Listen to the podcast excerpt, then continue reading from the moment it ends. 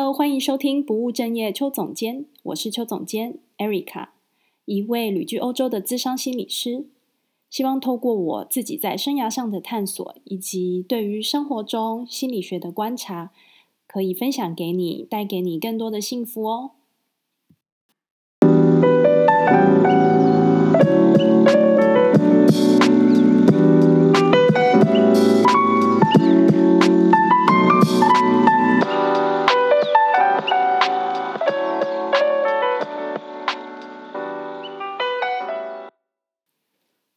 收听今天的节目。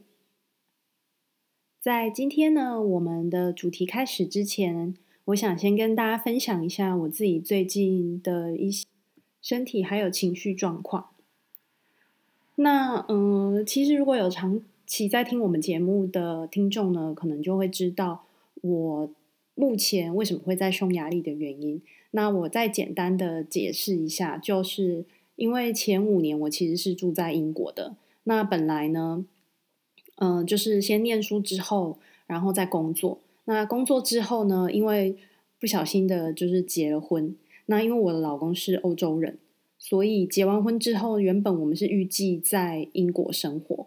那但是因为去年疫情的关系，那我也开始在思考说，就是英国是不是一个我之后要长期居住的地方？因为其实我当初就是签证到期的时候。我拿的是打工签证，那那时候其实我就并没有觉得说，哦，我一定非得要留在英国，所以我那时候只是就是跟老公的怎么讲，我们的讨论之下，其实就是且战且走这样子。如果英国 OK，我们先暂时待英国。但是因为去年疫情的状况，就是呃，英国真的是呃，就是大家也都知道，就是非常的失控嘛。那在这部分呢，因为我去年也同时的，就是呃失去了工作，所以我就在想说，嗯，会不会呃回台湾对我来说是人生的另外一个选择呢？因为我原本的工作是在台湾的工作是咨商心理师，但是因为可能因为身份的关系，然后因为语言的限制，其实在英国要找到咨商心理师正职的工作，其实是非常不容易的。那也是因为这样子，我们讨论过之后，我们考虑要回去台湾生活。那这问题就来了，就是回台湾之前，我们其实要做好非常多的搬家啊，而且是跨海搬家。那因为我老公他是匈牙利人，所以得必须先把他的东西先搬回来匈牙利。那我们得先在英国这边，哦，不是在匈牙利这边等一阵子，因为他正在申请英国的公民的一个过程中，所以。那英国就是因为我之前也讲过，就是他申请的时间其实是没有办法用天来计算，你可能是要用月为基本，所以我就觉得我们实在是也不知道到底会申请多久，所以我目前在匈牙利已经从三月开始已经待了快两个月了吧。就是如果你们去追踪我的 IG，就可以看到我过的真的就是非常多人羡慕的农场生活，就是好山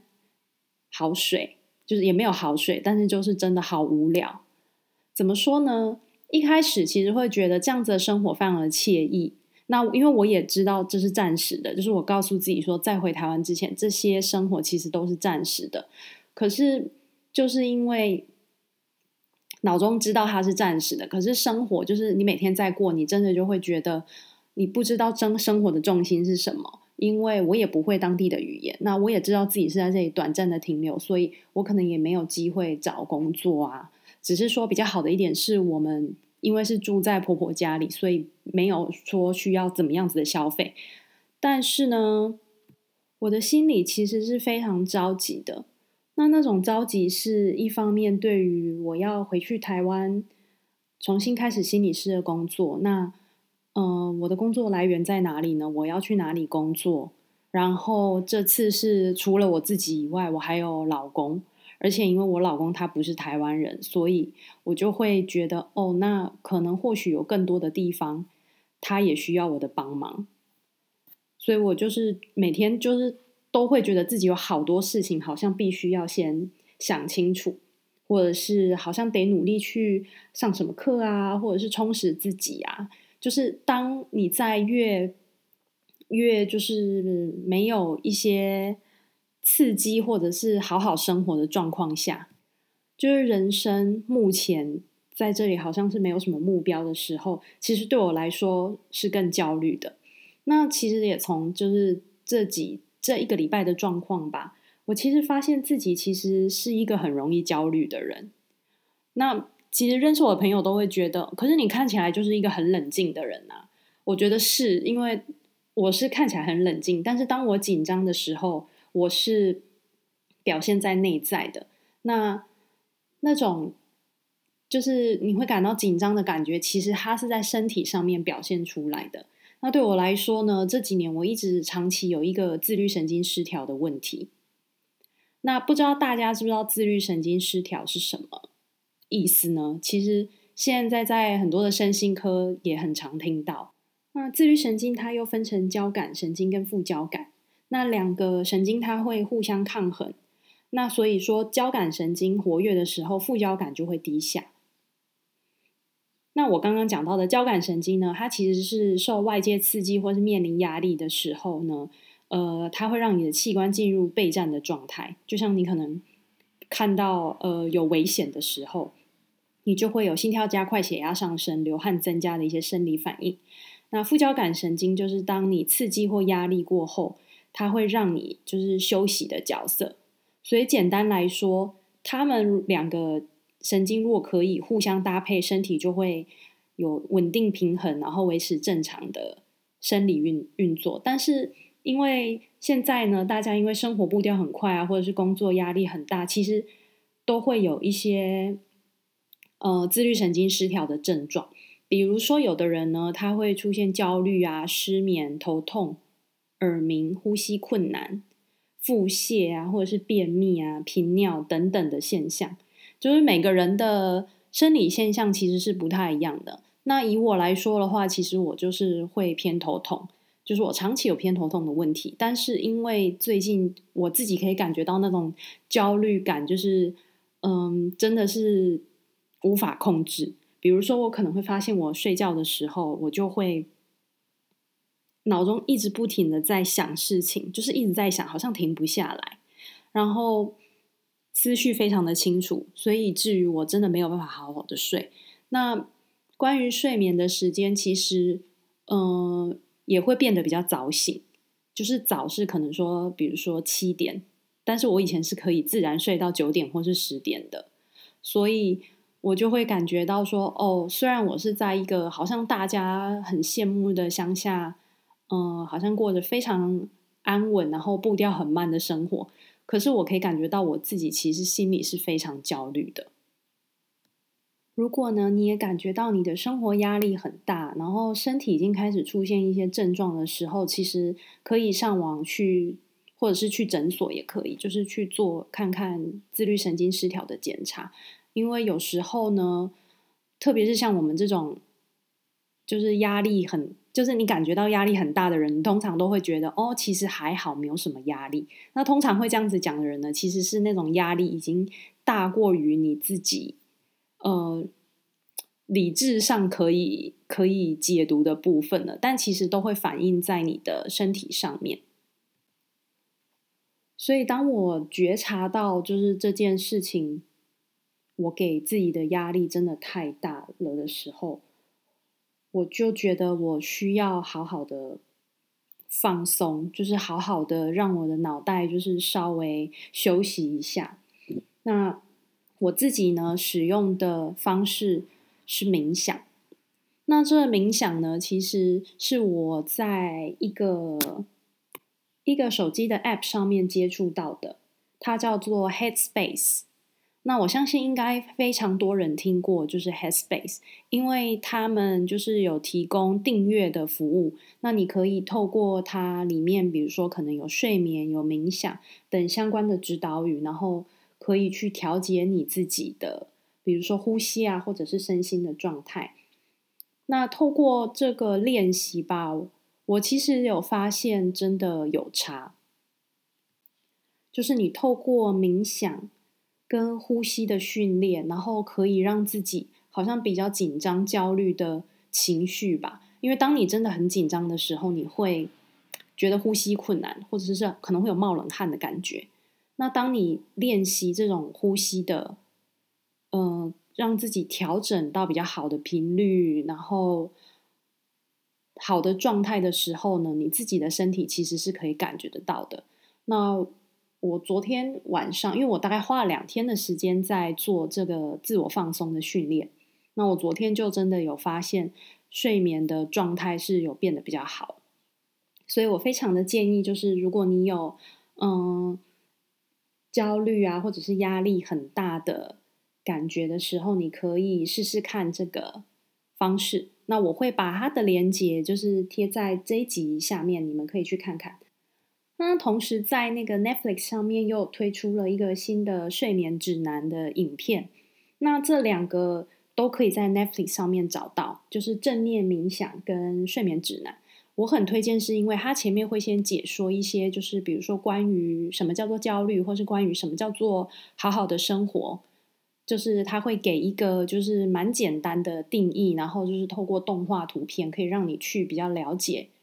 自己的状态，那之后他会有一个大概十分钟的练习，每一段影片大概都二十分钟，所以我觉得如果你有这个需要的话，你可以去看看。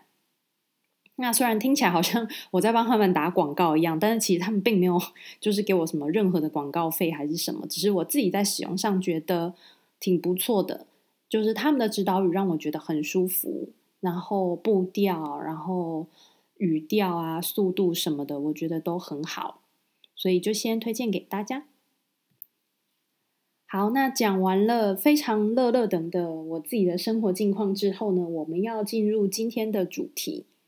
那不知道大家有没有去听了我第二十五集的 Podcast？我们在谈的是嗯，关于多重潜能这个概念嘛，就是关于这一本书叫做《没定性是你的优势》这本书。二十五集，我们谈到呢，多重潜能者所拥有的五种超能力。那这些超能力呢，其实是可以让我们在不同的，比如说角色之间，就是转换，或者是说可以跟不同的领域的人沟通等等的能力。那今天呢，我们要来谈说，你要怎么去选择你的职涯模式。那在我们讲解今天的职涯模式之前呢，想要请你呢，先点击。这集节目下方的连结有一个小测验，那这个测验呢，是这本书的作者他所提供的。那当你做完这个测验之后呢，你会发现它有四个就是适合的植牙模式。那你有可能是其中的一种，或者是其中的两种，或者是你发现你以前可能是其中一种，或者是你会发现你现在适合的跟你未来理想的又是不同的嗯植牙模式。所以，请大家先去做完这个测验，然后再来听我的解析，你会比较清楚。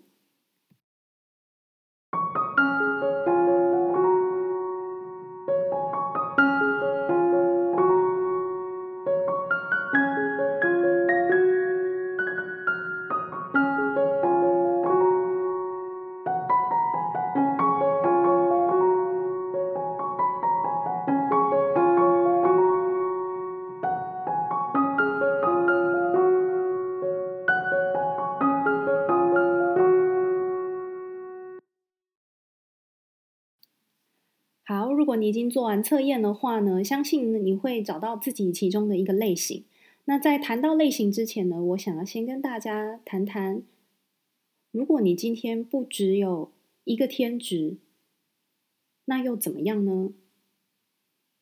其实工作啊，应该是要让人家觉得那是你人生中的一股力量，而不是说为了要各种开销而不得不为五斗米折腰。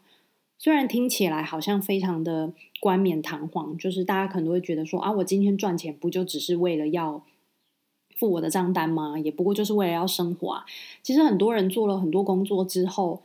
都会有这样子的感觉，包括我自己。像我自己在英国工作的时候，我就会觉得，其实可以让我有更好的工作收入，我会更开心。因为英国的房租很贵，我就觉得。重点是我必须要缴完房租之后，我还可以过稍微有水准一点的生活，那好像才是我觉得重要的事情。所以这是金钱嘛，也就是说，你必须先满足你的生存需求，那当你满足了生存需求之后，你可能就会开始想到其他的事情嘛，比如说非常多人为什么他们会开始呃不离职创业啊，或者是从下班之后开始做副业。其实为什么呢？那就是因为你对于你目前现在的工作并不是这么的满意，有可能是薪水上的满意，但也有可能是你心里对你来说的那个意义好像没有那么大。比如说。当我觉得这份工作失去意义的时候，好像就会一直说服自己，我要撑下去，或者是啊，我就做到几月。那为什么这份工作会让我觉得有意义呢？那很有可能是我激励了别人，解决了问题，或者是我学到新的事物，或者是我觉得自己被看见了，等等等。就是一份工作，如果它对你来说是没有意义的话，我其实不相信它可以撑多久的。就是虽然有的人可以撑很久，但是我就会觉得你让自己在这样不开心的状态下，其实对你自己来说的心理也不是很健康的。那第三点呢，是多样性。那这个多样性呢，你可能听过一个说法，找到一份你热爱的工作，那你的每天工作呢，就不会像是在工作了。就像大部分的职涯测验啊，都是在帮忙你。找出一个好像你完美契合的工作，就像找一个完美契合的伴侣一样，符合你的人格特质啊、喜好。那好像找到之后，你的人生就不会卡关了。可是事实上呢，如果你人生的目标跟职业都不会改变，那你想想，为什么还会有这么多高薪或者是专才的人？他明明知道自己适合做什么工作，可是他却转职去做了其他的行业呢？我认为啊，是环境还有人心，其实都会改变。现在可能适合你的，未必未来你就会喜欢。当然说你的个性啊，你的特质不会有太大的变动，可是你感兴趣的事物，很有可能会因为时间或者是你接触到的东西而有所变化。那我这边并不是要说，就是哦，你一定要有三四种不同的多样性，你才叫做你有好好的经验人生。如果你从头到尾都只喜欢一个东西的话，那就是你就是在浪费你的生命。我也不是这个意思的，我只是希望呢，大家可以对不同的可能性保持开放的态度。那不要觉得说，好像我做了一个东西，我就一定得做到底。如果我没做到底呢，那它好像就是一个错误的决定。好，接下来重点来了。身为一个多重潜能者呢，作者归类了有四种的工作模式。那从刚刚做的测验，你就会发现你可能是属于其中的一种。那这四种模式呢，有可能会随你所处的状况，或者是你的人生计划，它是会有所变动的。那第一种呢，是叫做集体拥抱模式，它是指说，当你融合了。兴趣，然后又跨领域的一份工作，就叫做集体拥抱。比如说，你是在一个可以跨界整合的领域工作，它可以让你呢同时拥有很多不同的头衔，然后也可以在工作中呢随时在不同的领域里面切换。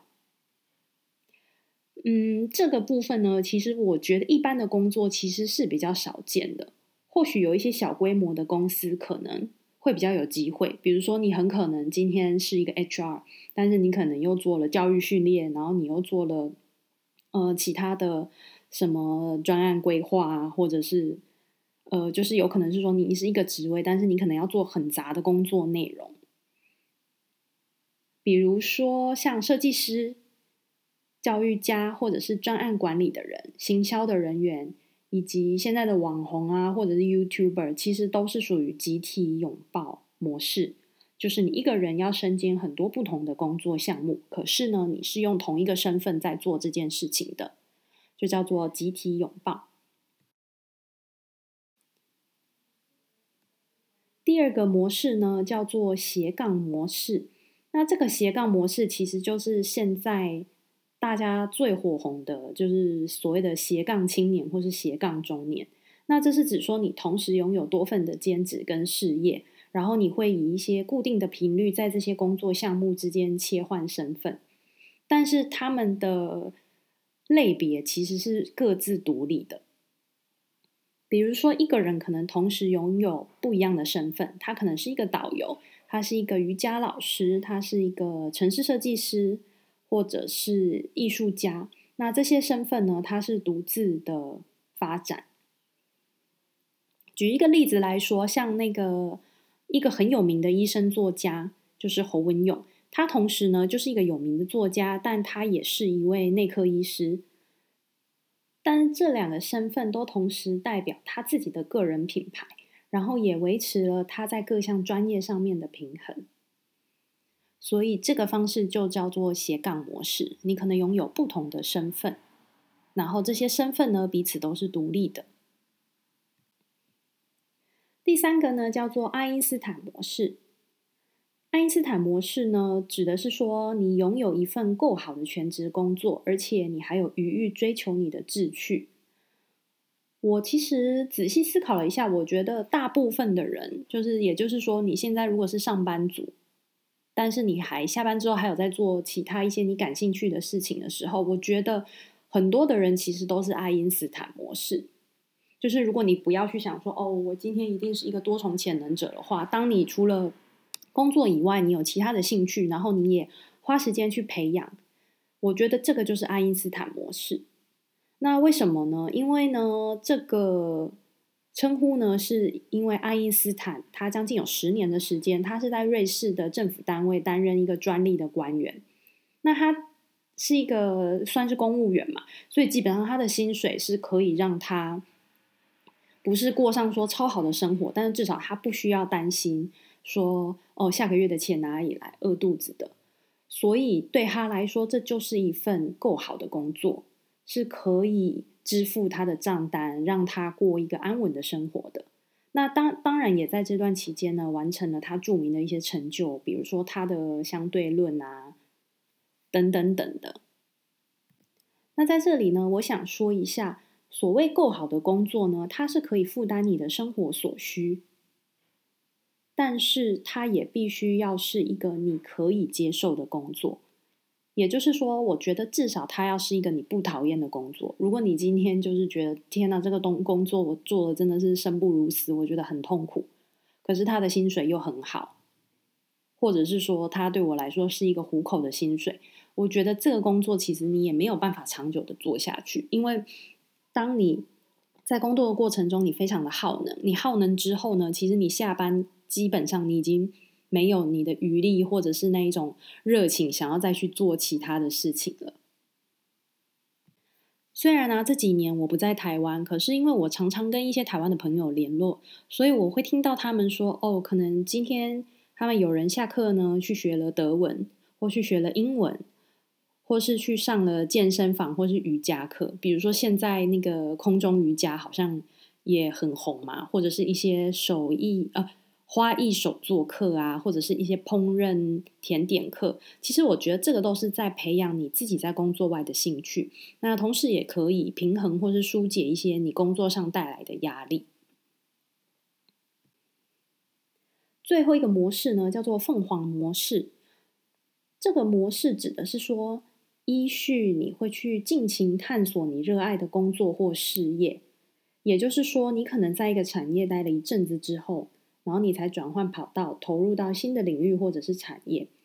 那这样子的工作模式啊，它不会有很多的多样性，但是你会在一段时间做一件事情，然后到了好像你人生的下一个阶段，你又做了其他的事情。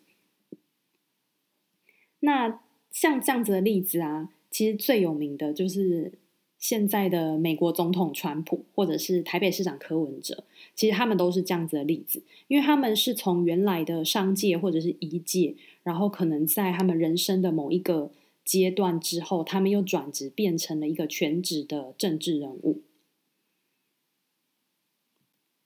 那这四个分析啊，其实当初在看的时候，你会觉得好像有一点模糊，就是会有一点像啊，又有一点不像。所以我建议你可以再回去听听看我前面对于这四个模式的解释。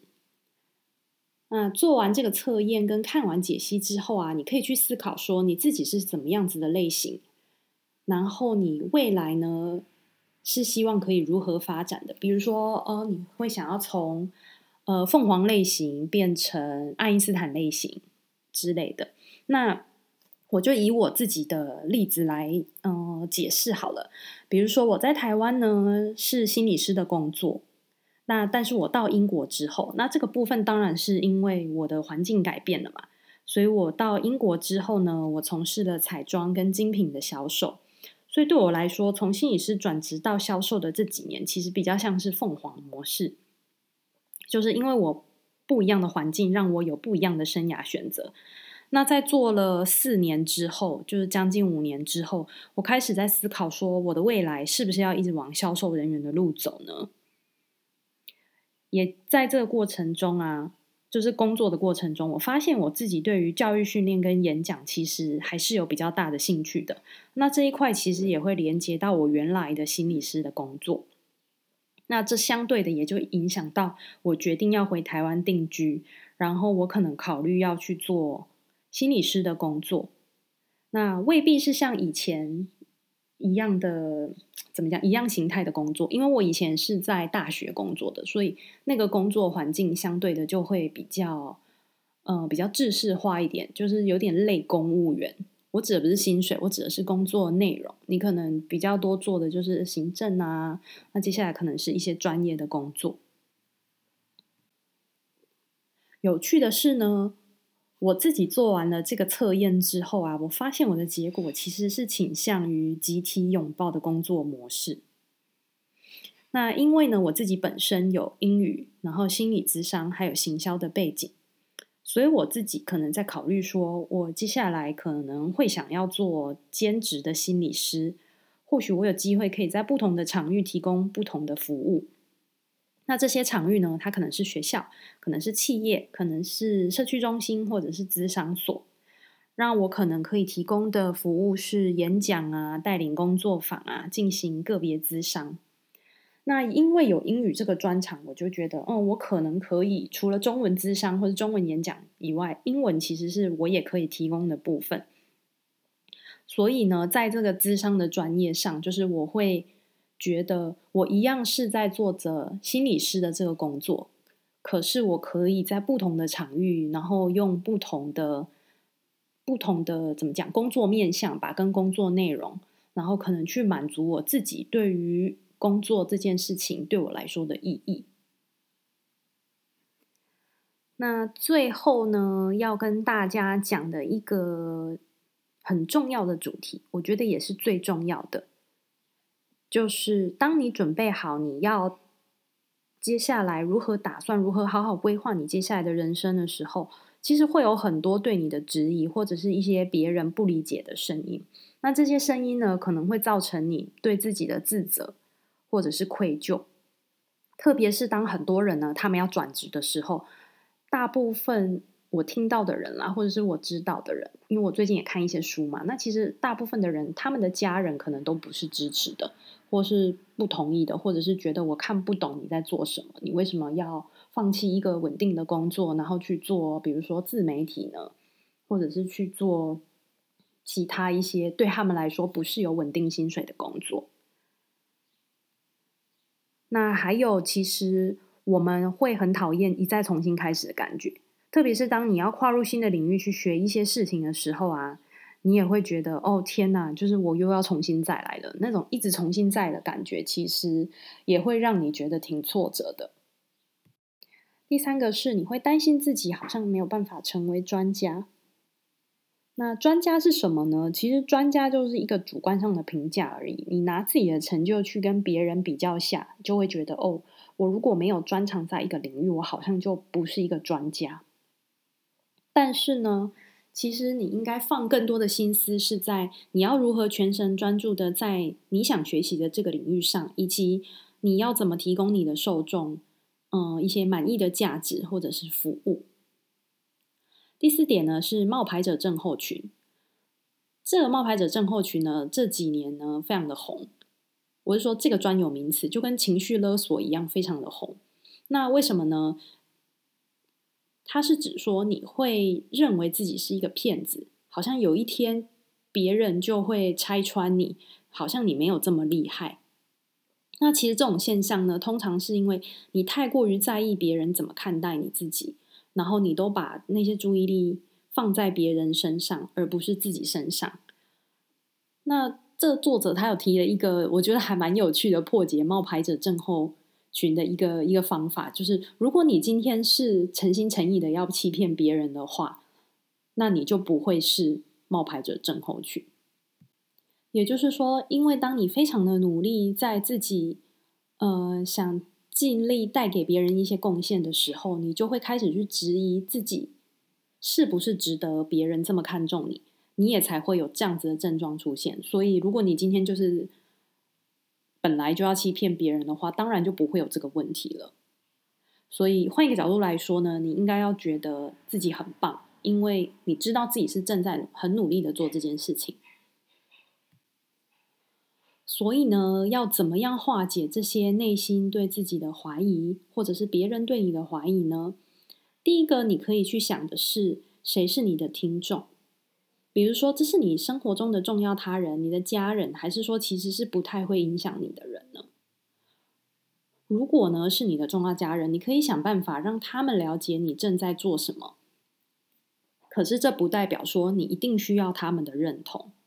你才要去做这件事情。